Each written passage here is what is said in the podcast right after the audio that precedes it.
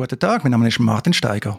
Mein Name ist Andreas Vogunten und wir plaudern hier zum Datenschutz. Andi, wir haben September 2023. Seit dem 1. September ist das neue Datenschutzgesetz in Kraft. Alles ganz anders, Andi.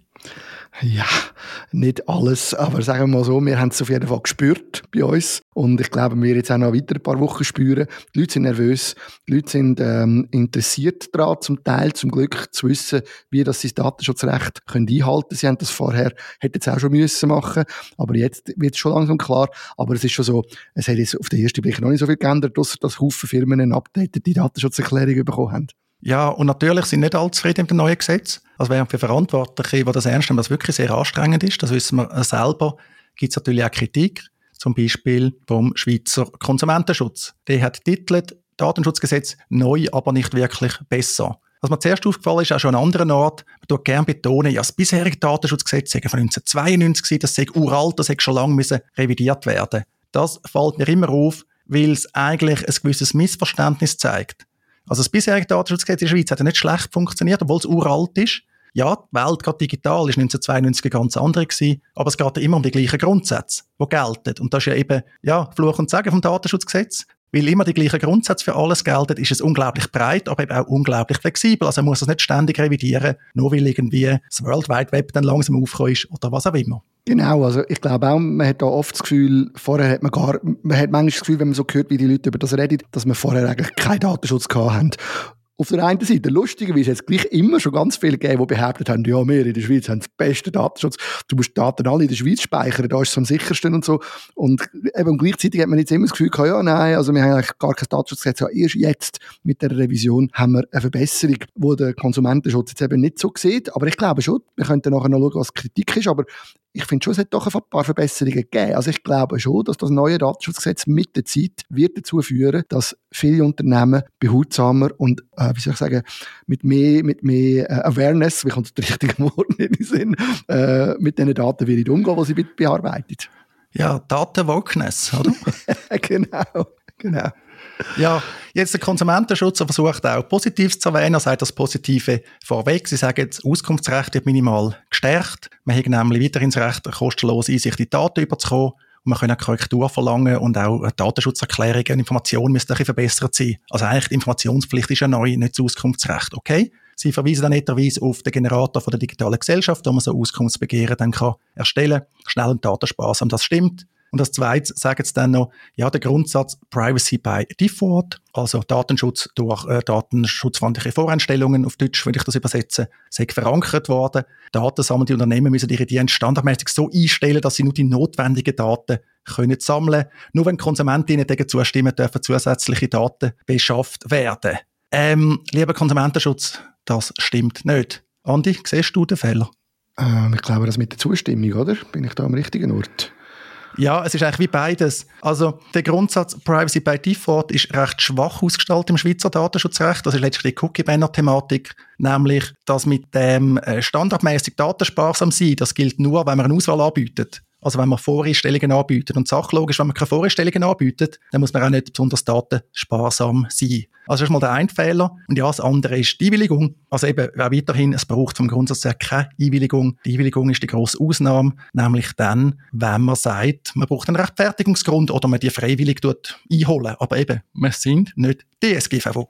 Es ist interessant, dass mit dieser Einwilligung machen wir doch schnell die Klammern auf. Gleich, mich dunkt überall das kommt einfach immer wieder. Wir hören das doch dauernd, dass irgendwo nach Einwilligungen verlangt wird. Wir haben gerade kürzlich habe ich auch neu mitgelesen, dass es das unbedingt braucht. Jetzt neu mit dem neuen Datenschutzgesetz, dass es immer eine Einwilligung braucht. Das ist doch komisch. Warum haltet sich das schon? Woher kommt das?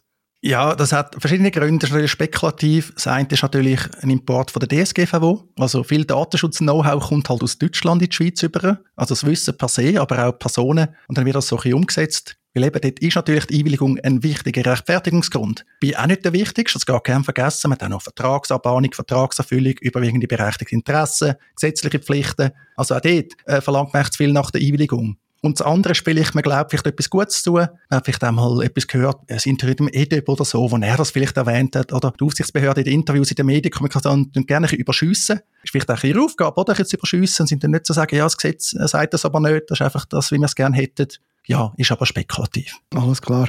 Aber es hat noch einen weiteren Kritikpunkt beim Konsumentenschutz, den ich auch finde, muss man noch schön anschauen.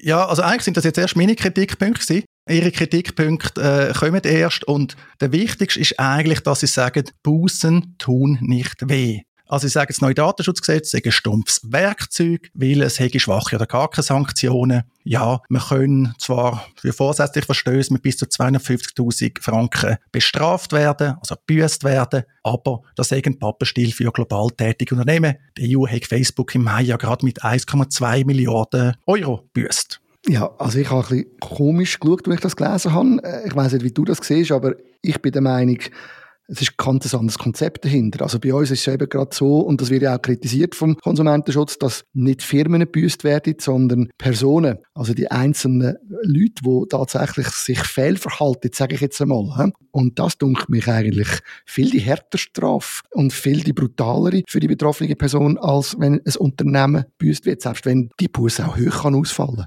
Ja, das glaube ich auch. Und eben, sie kritisieren das, du hast gesagt, äh, sogar noch, oder? Sagt, die Regelung sei ungewöhnlich äh, und auch unglücklich. Also, das Unternehmen soll haften, nicht einzelne Kräfte oder Personen, die für das Unternehmen tätig sind. Das kann man schon fordern. Und das ist auch das System von der DSGVO. Aber wie man in der Praxis merkt, also das macht schon Eindruck, dass man als einzelne verantwortliche Person so eine Strafandrohung im Hals hat, gerade wenn man muss Entscheidungen fällen muss. Kommt noch dazu, dass ich davon ausgehe, der Arbeitgeber dann die Buß nicht zahlen.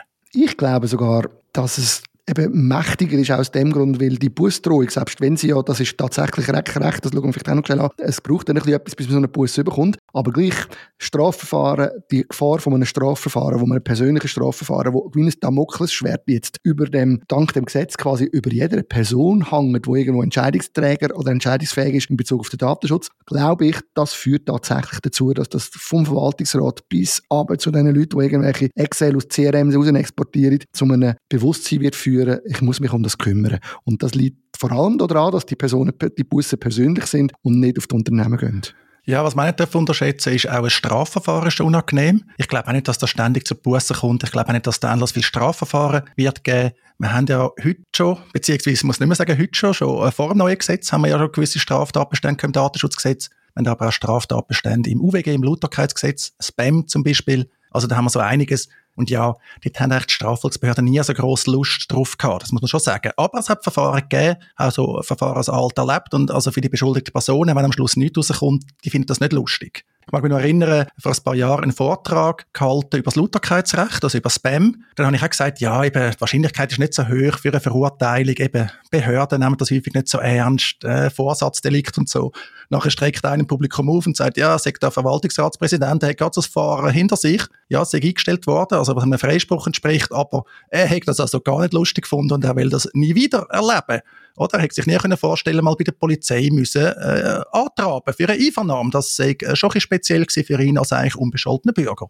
Genau, also ich glaube auch wirklich, das ist, das ist hart, wenn man das muss erleben muss. Und ich finde es auch richtig und ich hoffe sehr, dass man das ein bisschen zurückhaltend wird anwenden und dass man nicht wegen jedem Hafenkäse gerade mit der ganzen Maschinerie auffahren wird. Aber es ist trotzdem gut, ich finde eben wirklich, es hat zwei Seiten auf dieser Medaille. Es ist gut, wenn das dazu führt, dass man sich dem einfach bewusster wird auf der Führungsebene, dass man das Thema nicht einfach wegdelegieren kann. Mir sind noch zwei Sachen wichtig. Einerseits gibt es eine Ausnahme, also ausnahmsweise können auch Unternehmen gebüßt werden, nämlich wenn man keine einzelne Verantwortliche kann ermitteln Das kann durchaus vorkommen, wobei dann ist Buß nur 50'000 Franken. Das ist dann tatsächlich nicht so viel für ein Unternehmen.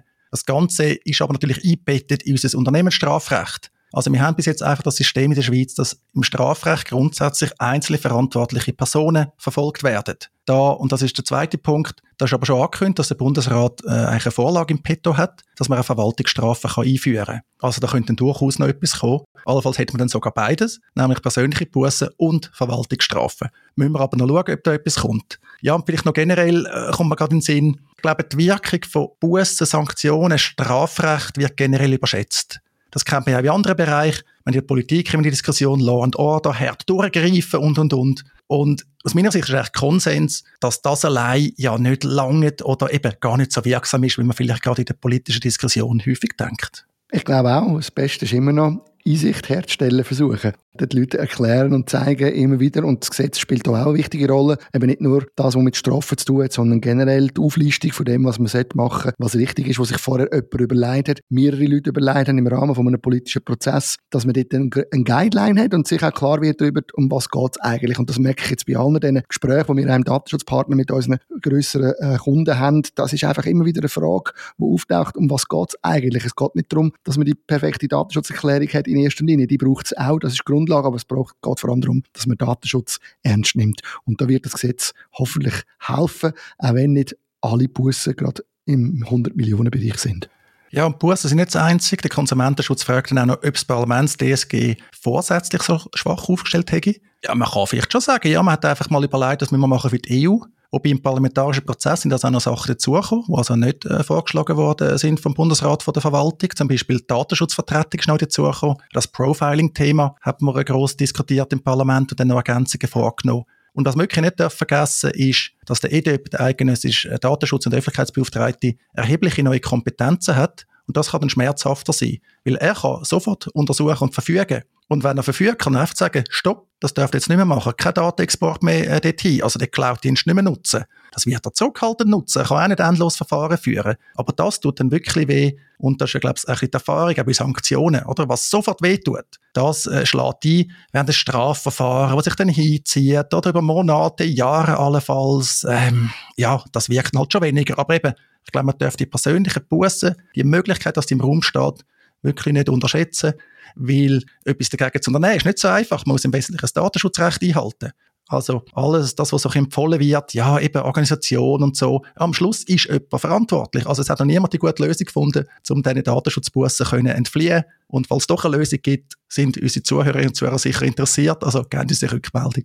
Ja, wenn es so eine Lösung gibt oder überhaupt glaube ich, grundsätzlich, oder? Ein Gesetz kann ja immer wieder revidiert werden. Und ich nehme jetzt einmal an, jetzt lassen wir das mal laufen, jetzt lassen wir das mal setzen, jetzt tun wir uns alle darum kümmern. Und dann schaut man mal in ein paar Jahren, wie sich das entwickelt hat und ob es da Verbesserungen gibt oder nicht. Und was man auch nicht vergessen darf, wir sind eingebettet in einem globalen Kontext. Das Thema Datenschutz ist zwar, kann man schon sagen, von der EU vor allem stark angetrieben worden oder auf die globale Agenda gesetzt worden, aber gleichzeitig hat sich das natürlich schon weltweit auch angefangen, immer mehr durchsetzen. Da kommen Best Practices immer mehr zum Zug, auch in der Arbeitsweise untereinander. Es kommen Standards, wie Standardverträge und so. Und man muss davon ausgehen, dass man uns einfach irgendein Gesamt gesamthaft auf ein Niveau bewegen, wo man nachher wahrscheinlich hoffentlich ganz wenige Busse verteilen und nur noch die schwarzen Schafe. Ja, ich hätte jetzt einfach gesagt Practice, nicht Best Practice, aber ja.